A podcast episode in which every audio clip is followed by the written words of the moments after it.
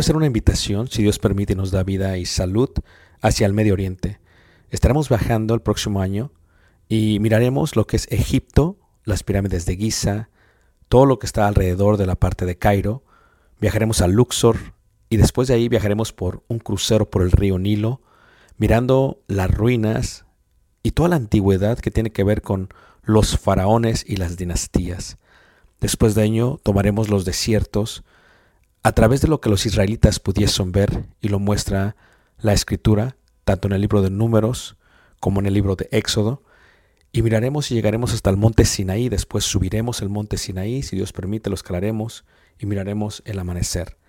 Tomaremos la ruta real, por lo que se conoce como Jordania, miraremos varios de los desiertos, de los amonitas, de los amorreos, de los madenitas, de los edomitas, y llegaremos a lo que se conoce como una de las maravillas del mundo, Petra tomaremos y miraremos algunas de las ciudades del Decápolis y luego entraremos por el río Jordán a lo que es Israel y en Israel miraremos muchas de las partes que se mencionan en la Biblia. Durante este viaje, si Dios nos permite, podremos aprender juntos la arqueología, la cultura y también aprenderemos mucho de lo que dice la palabra de Dios y daremos vida a ello mismo en los lugares donde se menciona. Esto será de gran bendición para mí y yo sé que Dios nos bendecirá a todos juntos si es que quieres aprender ello. Una vez más, si quieres más información, puedes visitarnos en la página personal ricardobarrera.us y esperamos Dios nos permita llegar a ese momento. Dios suerte bendiga y espero esta próxima clase sea de edificación para ti, lo cual fue para mí cuando la preparé. Dios te bendiga. la madre del rey Lemuel a su hijo para encontrar una mujer que fuese su esposa. Hace dos lecciones veíamos lo importante que era una piedra preciosa. Y al ver esto veíamos algunos de los factores que determinaba su valor. Entre ellos vimos el corte, la claridad, el color y el peso o los quilates. Ello determinaba el valor de una piedra preciosa. Y en la última lección vimos una parte de las cualidades de la mujer virtuosa. Y lo que hicimos fue que mirando el paralelismo escalonado, colocamos los comunes denominadores que se mencionan en las cualidades y veíamos que cuando se habla de esta mujer en estas cualidades, 11 veces se hace mención de una persona que actúa que pone en acción sus manos. Siete veces una persona que planifica. Cinco veces una persona que es organizada. Cinco veces una persona que se enfoca en lo que está haciendo. Tres veces una persona que es generosa. Tres veces una persona que tiende a invertir. Dos veces una persona que tiene una muy buena actitud. Dos veces una persona que tiene una muy buena visión. Y finalmente una vez una persona que se esfuerza. Eso fue lo que hicimos para mirar esto. Para comprar esto, eh, muy importante lo que hace la escritura, es que en el versículo 30 y en el versículo 29 hacen una comparación acerca de la diferencia entre una mujer y otra. Y por ejemplo, eh, cuando dice ahí, las mujeres o muchas mujeres hicieron el bien. La palabra bien aquí significa fortaleza, eficaz, excelencia, fuerza, digna de lo que se dice de ella y capaz. Mira lo que significa la palabra bien. Y luego dice, muchas mujeres hicieron el bien. Esto es, muchas mujeres están en, ese, en esa aptitud. Lo pueden hacer bien. Son fuertes, son eficaces, son excelentes, son dignas y son capaces. Recuerdo que cuando yo llegué a este país, una de las cosas que se me hacían muy difíciles de comprender cuando se evaluaba a un empleado era la diferencia entre, entre excellent o excelencia y outstanding, o sea que está sobre la excelencia.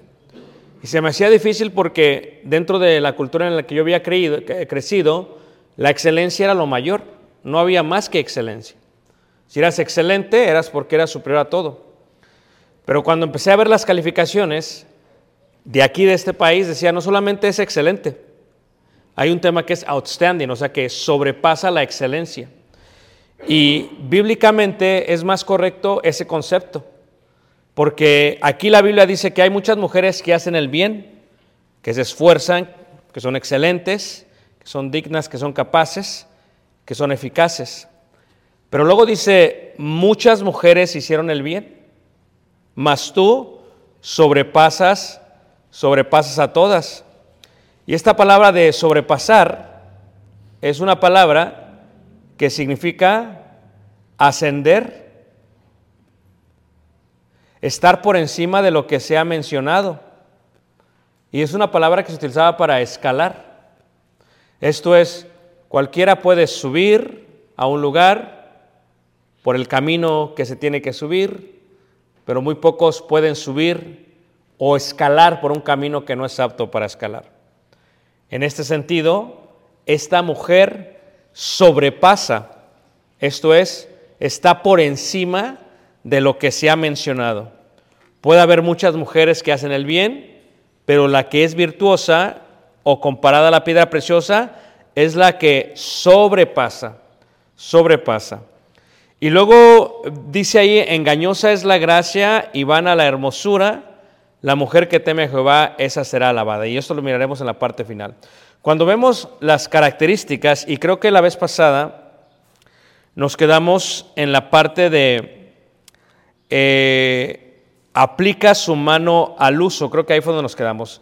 Lo que hicimos fue que vimos las cualidades o las características y decíamos que la mujer virtuosa, ¿verdad?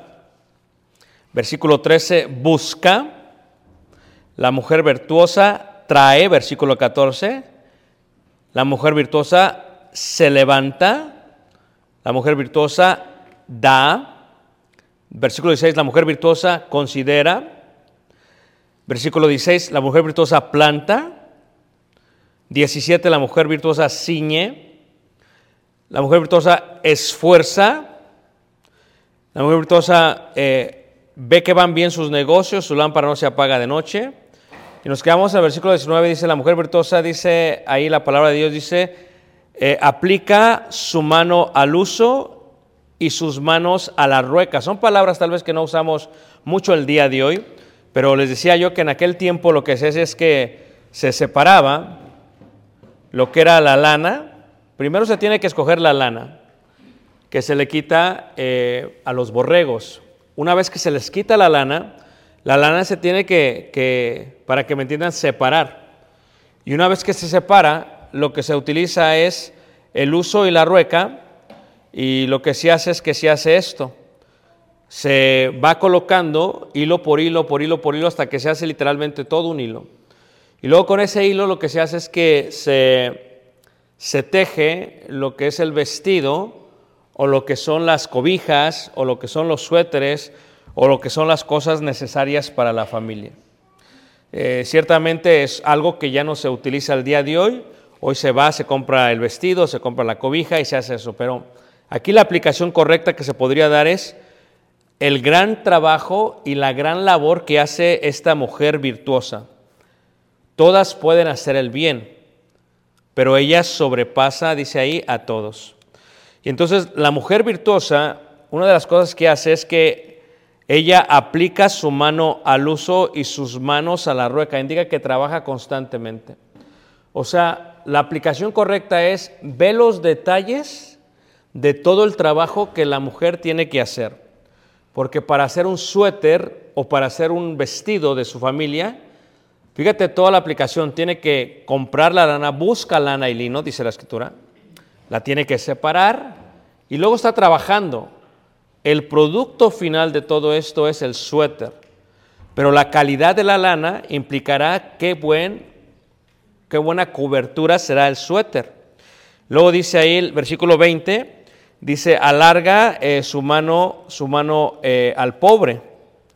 Y la parte de alarga su mano al pobre es una de las cualidades eh, de generosidad que tiene la mujer virtuosa. Y decíamos la vez pasada, no se puede ser generoso si uno no está en bienestar. Eh, esta es la aplicación que le decía yo. Hay una gran diferencia, estoy haciendo un escrito acerca de eso que habla de la gran diferencia de la felicidad y del bienestar. Y la mayoría de las generaciones el día de hoy se encuentran en búsqueda de la felicidad pensando que eso es lo que les va a traer eh, el bien a su vida. Pero hay una gran diferencia entre felicidad y bienestar. Porque la felicidad está basada en un líquido que sube al cerebro, que son como unas luces, como electricidad, que te da felicidad y te alegras. Pero la felicidad no se puede comparar en su totalidad con el bienestar, son cosas totalmente distintas. Para poder ser generosos, para poder dar, si tú piensas, por ejemplo, en los últimos dos años, ¿qué le has dado a alguien que necesita? Lo repito, ¿qué le has dado a alguien que necesita? ¿Qué le has dado de lo tuyo y no de lo que te sobra? ¿Qué le has dado de lo tuyo y no de tu crédito? ¿Qué le has dado de lo tuyo y no de aquello que ya tienes en tu casa? La generosidad no puede suceder hasta que una persona esté organizada, haya planificado y sobre todas las cosas esté en un estado de bienestar. El país ahorita en Estados Unidos no estamos en un estado de bienestar. Estamos en un estado de felicidad. Y es muy diferente. Porque el gran debate que se tiene en, estas, en estos próximos 12 o 13 días, se, se intenta elevar el crédito público. Y lo que se hace es que, haz de cuenta, si lo entendieras a través de una tarjeta de crédito, aquellos que tienen una tarjeta de crédito tienen un límite de crédito y dicen, ok, mi límite de crédito son mil dólares, por ejemplo. Entonces, el país, Estados Unidos, el límite de crédito es 31.4 trillones de dólares.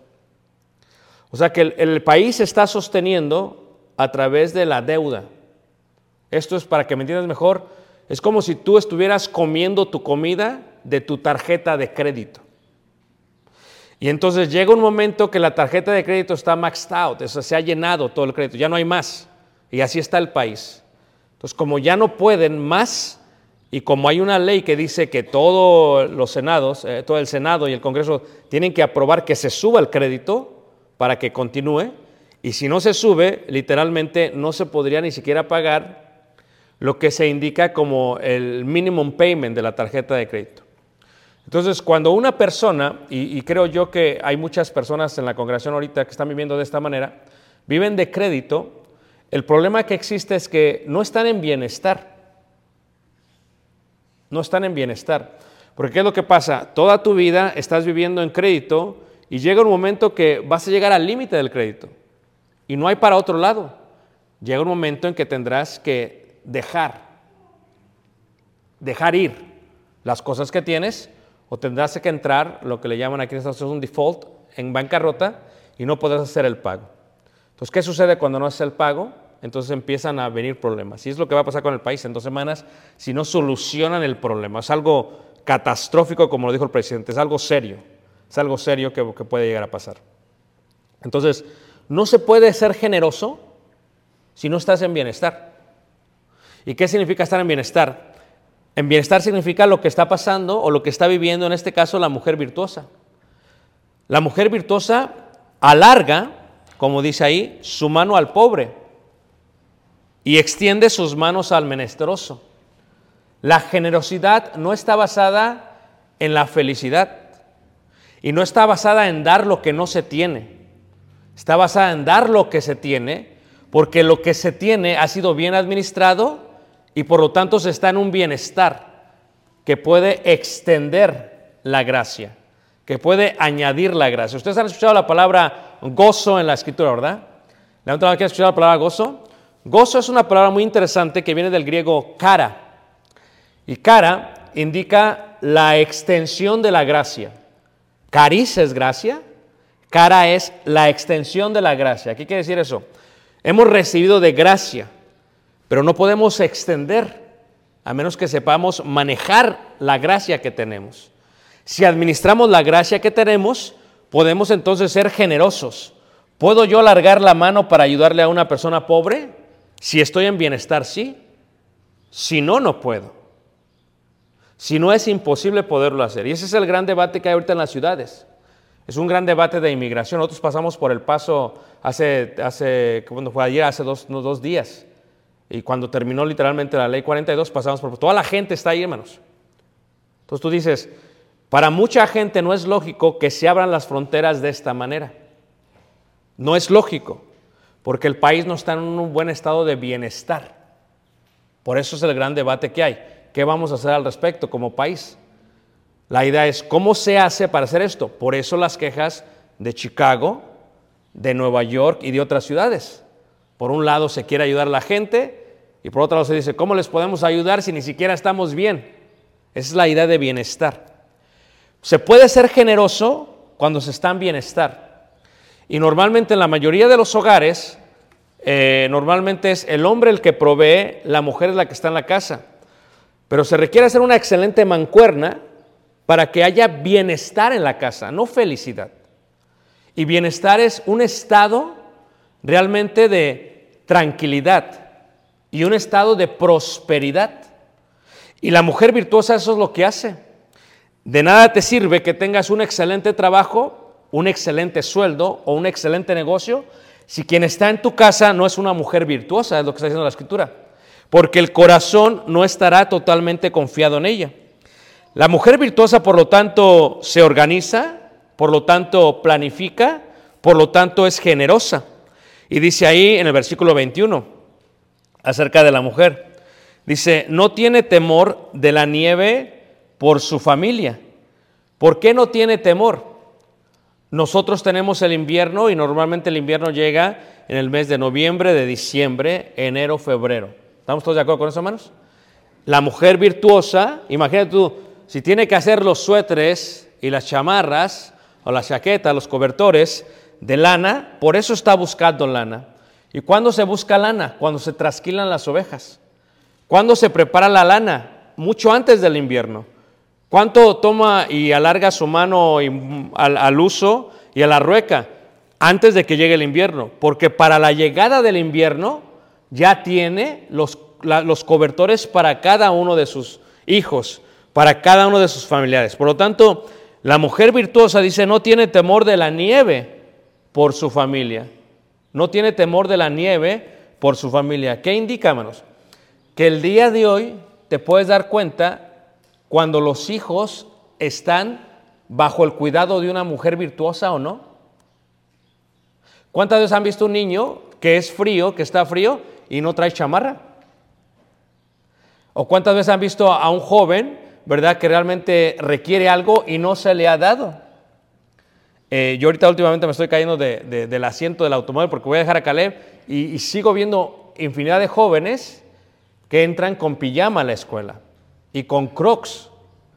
Para muchos esto es normal, porque lo que estamos haciendo es que lo estamos enfocándonos en la parte de la felicidad y no la parte del bienestar.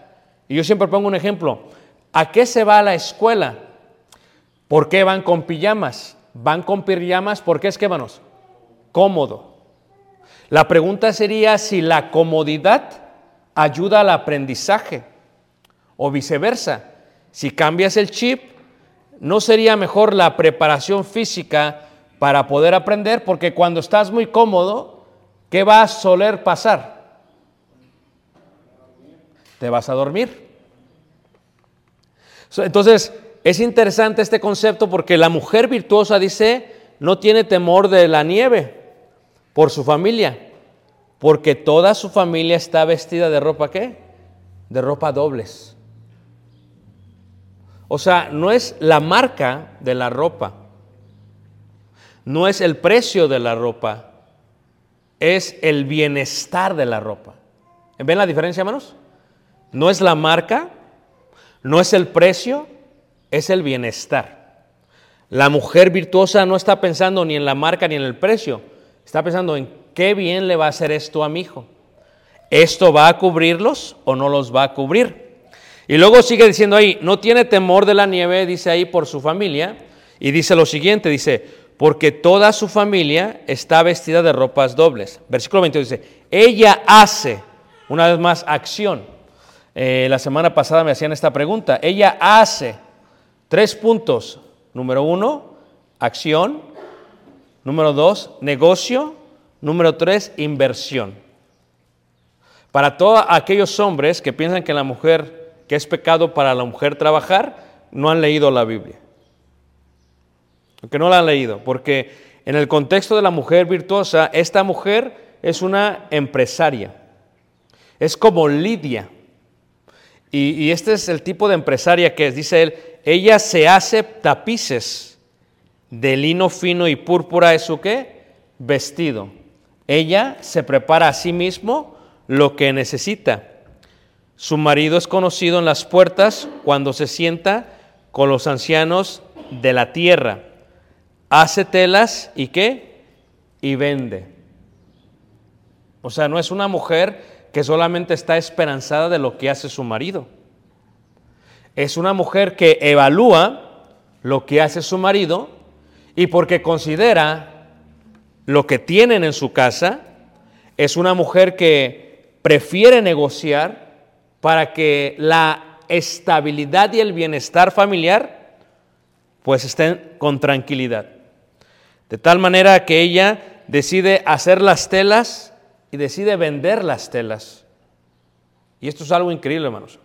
Porque la mujer virtuosa no es aquella que está totalmente esperanzada a lo que hace su marido, sino una que busca y dice, ok, ¿cómo podemos preservar la heredad que tenemos para poder continuar? Y la realidad, hermanos, es que el día de hoy, para que una familia salga adelante, se requiere una hermosa mancuerna por parte de los dos. ¿Ok? Cuando una familia no está en un bienestar, o como se dice en una forma común, cuando una familia batalla, no es porque no esté trabajando el hombre, no es porque no esté trabajando la mujer, es porque están pensando en la felicidad y no están pensando en qué, hermanos, en el bienestar. Esto, ¿qué bienestar trae esto a mi familia? En el caso de la mujer virtuosa, ella dice, voy a hacer telas, con esto me voy a vestir a mí mismo, y son de púrpura, es carísimo, y luego voy a hacer telas y las voy a vender. ¿Y da cintas a quién? Al mercader. Pero hay una parte interesante, más versículo 20 dice, su marido es conocido en las puertas. ¿Qué quiere decir esto? Que detrás de todo gran hombre hay una gran, ¿qué manos? Mujer. ¿Y por qué su marido conocido? Mira, yo sé que esto es algo interesante, pero cuando dice que su marido es conocido en las puertas, cuando se sienta con los ancianos de la tierra, está abriendo un aspecto de apariencia. Es lo que está diciendo, ¿ok? Los ancianos se sentaban en las puertas para juzgar. Quien se venía a sentar eran los hombres de la ciudad. Y los hombres de la ciudad tenían que tener una buena apariencia para poderse presentar ante los ancianos. Díganme ustedes, ¿cuáles son algunas de las cosas que piensas tú cuando ves al esposo de una mujer que dices, híjole, el vestir, hermano. Limpio, limpio, ¿ok? ¿Qué más aparte de limpio? Planchar. ¿Qué diría una mujer moderna? Es que él también puede lavar. Si él está sucio es porque quiere. ¿O no dirías a una mujer moderna? Muy bien, pero sigamos. ¿Qué más? Si su marido se ve la apariencia, cuanto más los hijos. ¿Sí o no, hermanos? Entonces, ¿por qué su marido es conocido en las puertas? ¿Por qué cuando se sienta con los ancianos de la tierra? ¿Qué más observan ustedes, hermanas? Así estaban la semana pasada, bien serias, como si estuviéramos hablando de ustedes. No estamos hablando de una clase que nos debe edificar. ¿Qué más, hermanos? A ver.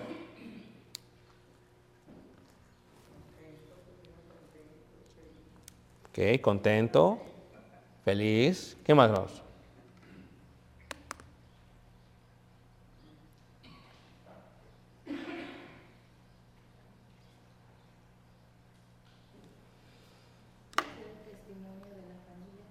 Testimonio de la familia. ¿Qué más vamos? A ver, voy a decir palabras un poquito fuertes, ¿ok?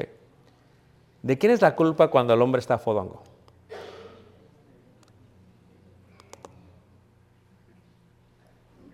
¿Entendió la parte de fodongo? ¿Sí no, ¿Sí no la entendieron no, hermanos? ¿De qué es la culpa, hermanos? ¿De qué es la culpa cuando el hombre está planchado?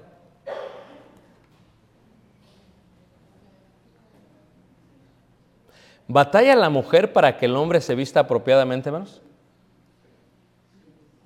Pero hay mujeres que no quieren batallar. Porque parece que si estás cómodo no hay problema.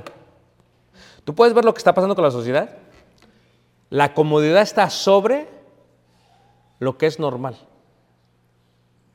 O sea, yo me he puesto a pensar, va a ser curioso ver cuando haya un domingo en la congregación y llegue alguien con pijamas. Va a ser muy curioso, hermanos, porque eso es lo que se está educando en la sociedad.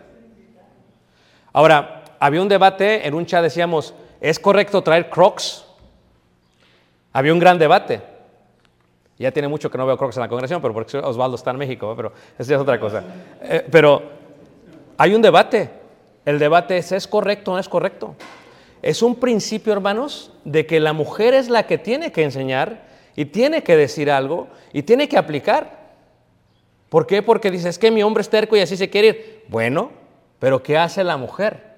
¿Qué puede hacer la mujer, hermanos? Porque una persona fodonga, fíjate que aún, aún uno de los requisitos para que un hombre sea anciano es que tiene que ser decoroso. Fíjate qué interesante, la unión de la apariencia con el ancianato. Es muy interesante esa parte. ¿Alguien quiere decir algo por acá, perdón? Iván. Pues en ese tiempo no es como que el hombre podía ir a McDonald's a comprarse algo de comer, ¿no? So, tenía que estar uno alimentado y, ¿sí me entiendes? Pues ahora no se nota porque el hombre puede ir a comprar lo que quiere. Si no le hace. Pero en ese tiempo no es como que te levantabas y al, al 20 minutos estaba la comida. Era un trabajo de todo el día para prepararlo. Entonces, estamos diciendo que la- el avance de la ciencia, de la vida, le ha ayudado mucho a la mujer y al hombre. ¿Le ha perju- perjudicado o le ha ayudado? Le ha, le ha perjudicado porque siente que no se tiene que preparar de alguna manera. Y en ese tiempo era. Te, te digo, vemos, vemos esos tiempos y los queremos aplicar al día de hoy, pero era una vida de trabajo, de constante. No es como que tenías una Pero ¿por qué se trabaja? ¿Para qué se trabaja? Para estar en bienestar. No se trabaja para estar felices, hermanos. Porque la misma, el mismo castigo de Adán era que con el sudor de su frente. O sea, que el tipo de vida que tendría es trabajo. Pero sigamos, ¿ok? La mujer hace y la mujer vende. Y esto indica acción, negocio, inversión. Es el tipo de mujer que dice, ¿sabes qué? ¿Cómo puedo preservar esto para mi marido? Y dice el versículo 25, dice, fuerza y honor son su vestidura. Y se ríe de qué, hermanos? De lo porvenir. Esto habla de planificación, de organización y de actitud. ¿Por qué se va a reír de lo que viene? Si viene una inflación, se está riendo de la inflación. Se viene, eh, por ejemplo, algo, se está riendo de algo. Bueno, tú sabes que es muy interesante cómo es que hay veces cuando se batalla en la familia, de pronto dice la mujer, ¿sabes qué? Es que tengo esto y lo tenía guardadito para este tipo de problemas. Y de pronto saca el billete y sabes que aquí está. ¿Sabían ustedes que a veces pasa así, hermanos? Pero ¿qué pasa si la mujer no es organizada? ¿Qué pasa si no, si no se planifica? ¿Cómo se puede reír? A veces ni sabe lo que está pasando en el hogar. Ni sabe lo que está pasando en el hogar. Es más, ni sabe si están endeudados o no. Ella nada más hace con la tarjetita así, pide sus cajitas de Amazon y ella es feliz. Pero si tuviera una amplitud consciente de cómo está el hogar, por eso no se ríe. Y cuando ve a su esposo siempre está bien estresado el esposo, ¿a poco no? Y llega el esposo y trabaja ocho horas y luego se va en la noche y luego vuelve. Y dice, ¿para qué estás trabajando tanto? Para que tú estés bien. No, es para que ella esté feliz. No es para que esté bien, porque bienestar tendría un concepto diferente. Fíjate cómo sigue diciendo, dice ahí, y se ríe de lo porvenir, abre su boca con sabiduría y la ley de clemencia está en su lengua. Ese tipo de, de, de prudencia. Dice, considera los caminos de qué? De su casa. Esto es muy interesante, hermanos. Dice, y no come el pan de qué, hermanos?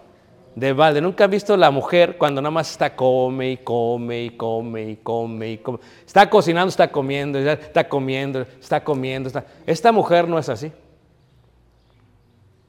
Esta mujer no está comiendo el pan de balde. Esta mujer come el pan cuando se tiene que comer el pan. No está que déjame probarlo y otra vez y otra vez, hace su platito y ahora otra vez su platito y otro platito. Espérate, pues no come su pan de balde, porque comer se hace para llenar el cuerpo. No está comiéndolo todo el tiempo. No está comiéndolo todo el tiempo. Dice, considera los caminos de su casa. O sea, considerar indica, si yo voy a ir al cuarto, si yo voy a ir al campo, si yo voy a qué, sé para qué voy a ir. No voy a ir y, ¿a qué vine? Y ya se me olvidó, déjame regreso. No va, viene, no va, viene, no. No es una persona que está considerando los caminos porque se tiene que asegurar que el camino sea eficaz, se tiene que asegurar que el viaje sea un viaje que traiga bendición y no maldición. Es una persona totalmente ¿qué? organizada. Totalmente organizada, hermanos. Entrar a la casa de una persona te dice si es organizada o no. No es un concepto mental. Es un concepto de trabajo, hermanos. Es un concepto de organización. Y es un concepto de planificación. ¿Todos me están siguiendo con eso? Llegas, abres el refri y dices, ¿qué pasó? Es un concepto de planificación. ¿Cuántas veces has tirado la comida porque se echó a perder? Es un concepto de planificación. Vas a la tienda, no sabes ni qué es la lista de lo que vas a comer esa semana. Empiezas a echarle al carrito, llegas y lo pones y tiras la mitad de la comida. Eso no es considerar los caminos. Eso no es considerar los caminos. O sea, dice, y no come el pan de balde. O sea, es una persona que está totalmente enfocada en el bienestar de la familia. Porque para poder estar bien se requiere organización, se requiere planificación y se requiere sobre todo qué? Acción. Se requiere acción. Porque, ¿qué pasaría si viviéramos en aquellos países donde no hay tanta prosperidad? Tal vez diríamos, seríamos más organizados, porque no podemos comprar y comprar. Pero el concepto de bienestar tiene que ver con aquello que hace. La mujer simplemente virtuosa trabaja, trabaja, trabaja, trabaja, trabaja. Eso es una cualidad que tiene, hermanos. Tú ves la lista y siempre está la pobre trabajando. ¿Qué diría la sociedad de una mujer que trabaja tanto? No seas tonta, mijita. Disfruta un poco la vida. Estoy preparando una serie porque me la pidieron, una serie que habla acerca de, de, de, de cómo es que la ciencia cibernética está afectando al ser humano. ¿Cómo nos está afectando, hermanos? A todos, incluyéndome a mí. ¿Cómo nos está afectando? Pero parte de afectar es que nos ha enseñado a no trabajar por el continuo punto de, de interrupciones que tenemos en la vida. Y no trabajamos. Entonces, cuando una mujer no tiene un plan o no está organizada, ¿qué crees que está haciendo todo el día?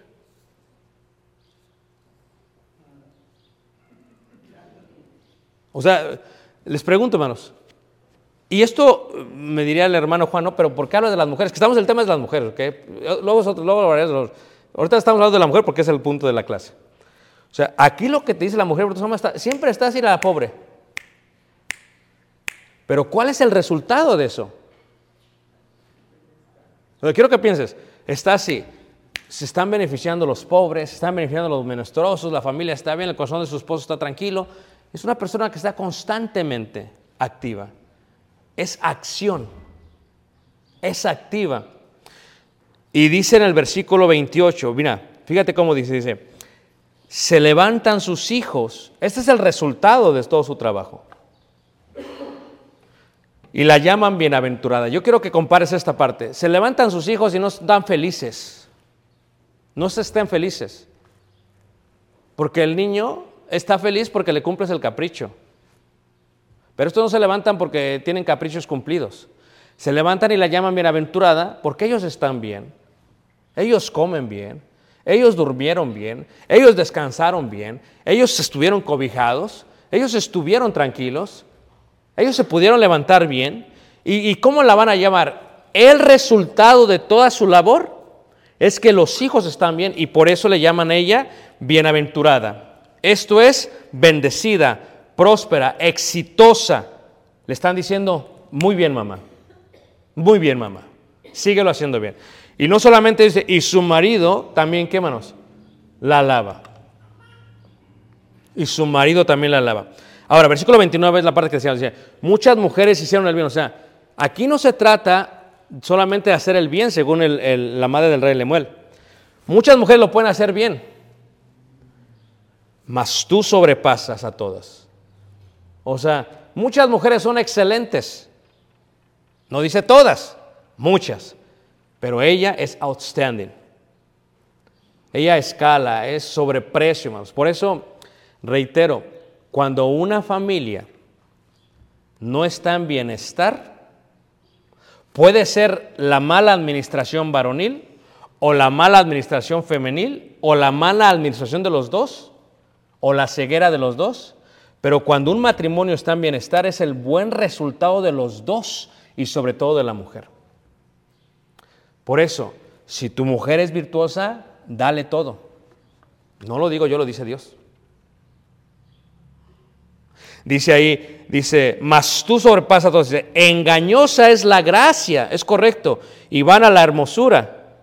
La mujer que teme a Jehová, esa será alabada. Dice, dale del fruto de qué? De tus manos. Esto es, dale todo.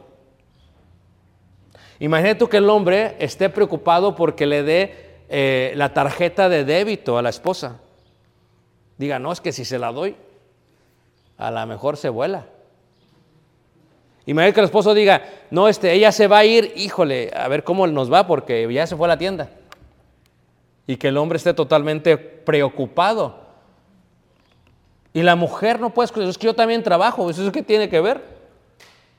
No trabajas para hacerte feliz, trabajas para añadir bienestar al hogar, trabajas para añadir bienestar a la familia, si eso es lo que tú haces.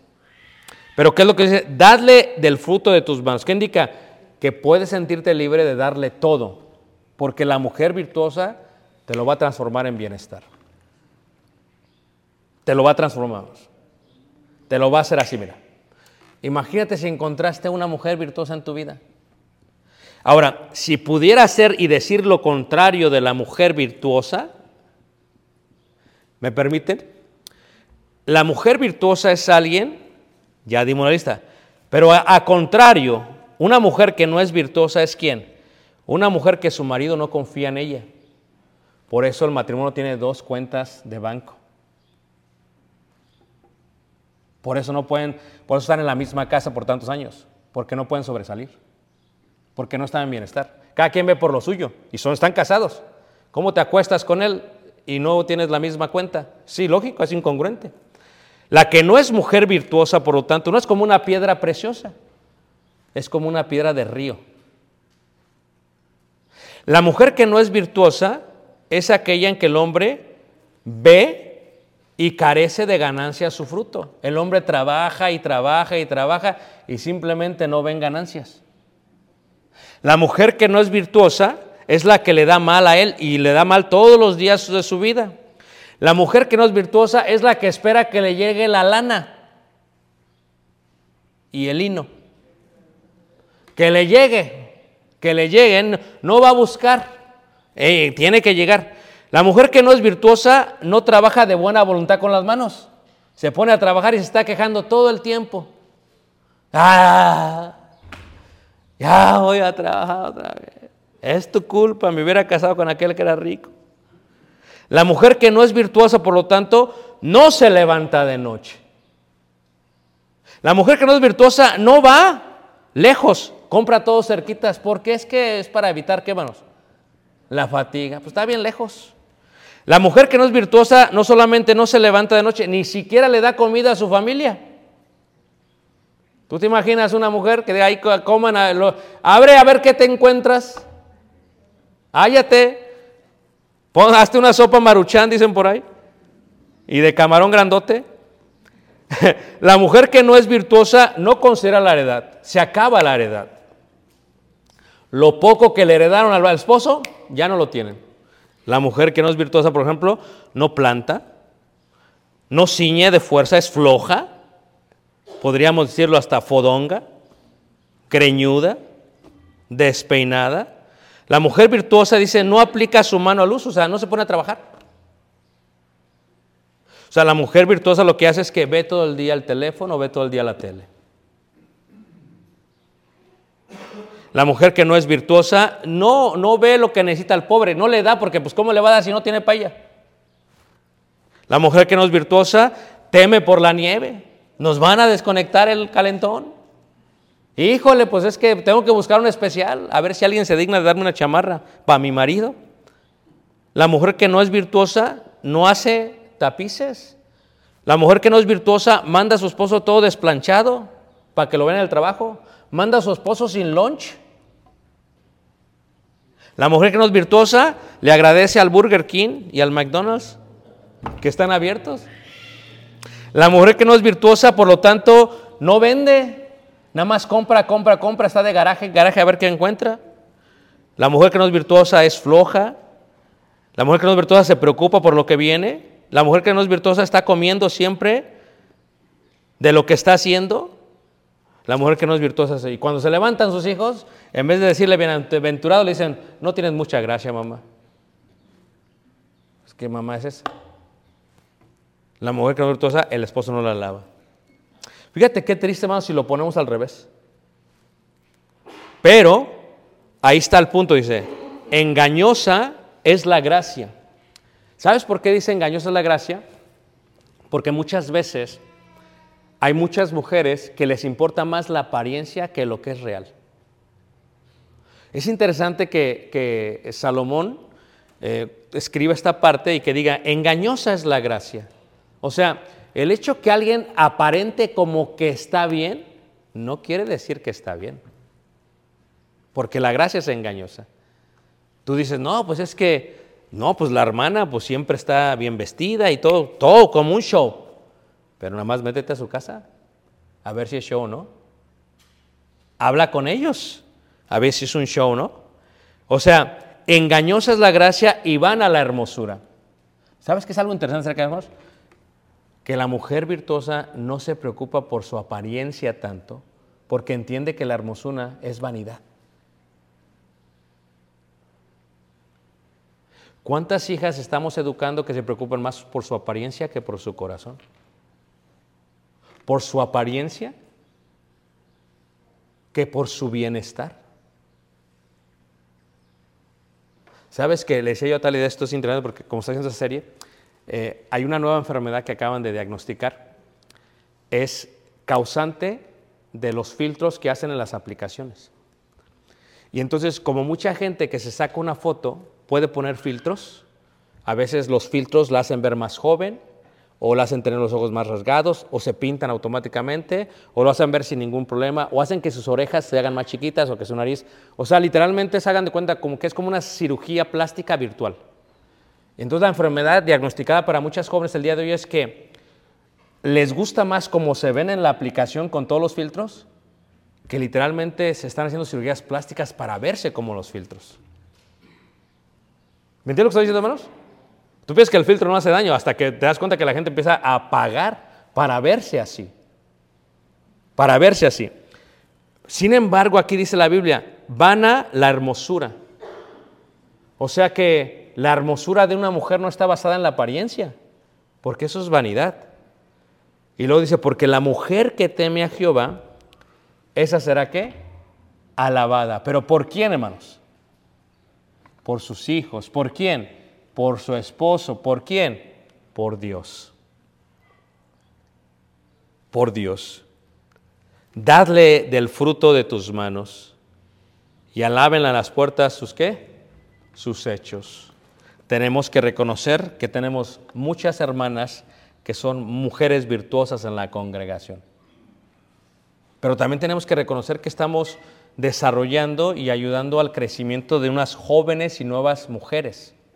La pregunta es, ¿cómo les estamos enseñando? ¿Cómo las estamos educando? No está hablando de enseñarles a cocinar, estoy hablando de enseñar las cualidades que mencionan aquí. Les estamos enseñando a ser organizadas, a planificarse, a actuar, a la acción, al enfoque, a la actitud, al esfuerzo. Fíjate, no tiene nada que ver con hacer el arroz. Son cualidades que tiene que tener la mujer virtuosa. Porque mujer virtuosa, le dijo la madre, ¿quién la quemanos? ¿Quién la hallará? ¿Quién la hallará? Y la pregunta es, ¿cuántos de nosotros no quisiéramos tener una mujer virtuosa? Bueno, vamos a ir finalizando la lección porque los veo a todos muy contentos por la lección. Preguntas y comentarios finales, hermanos.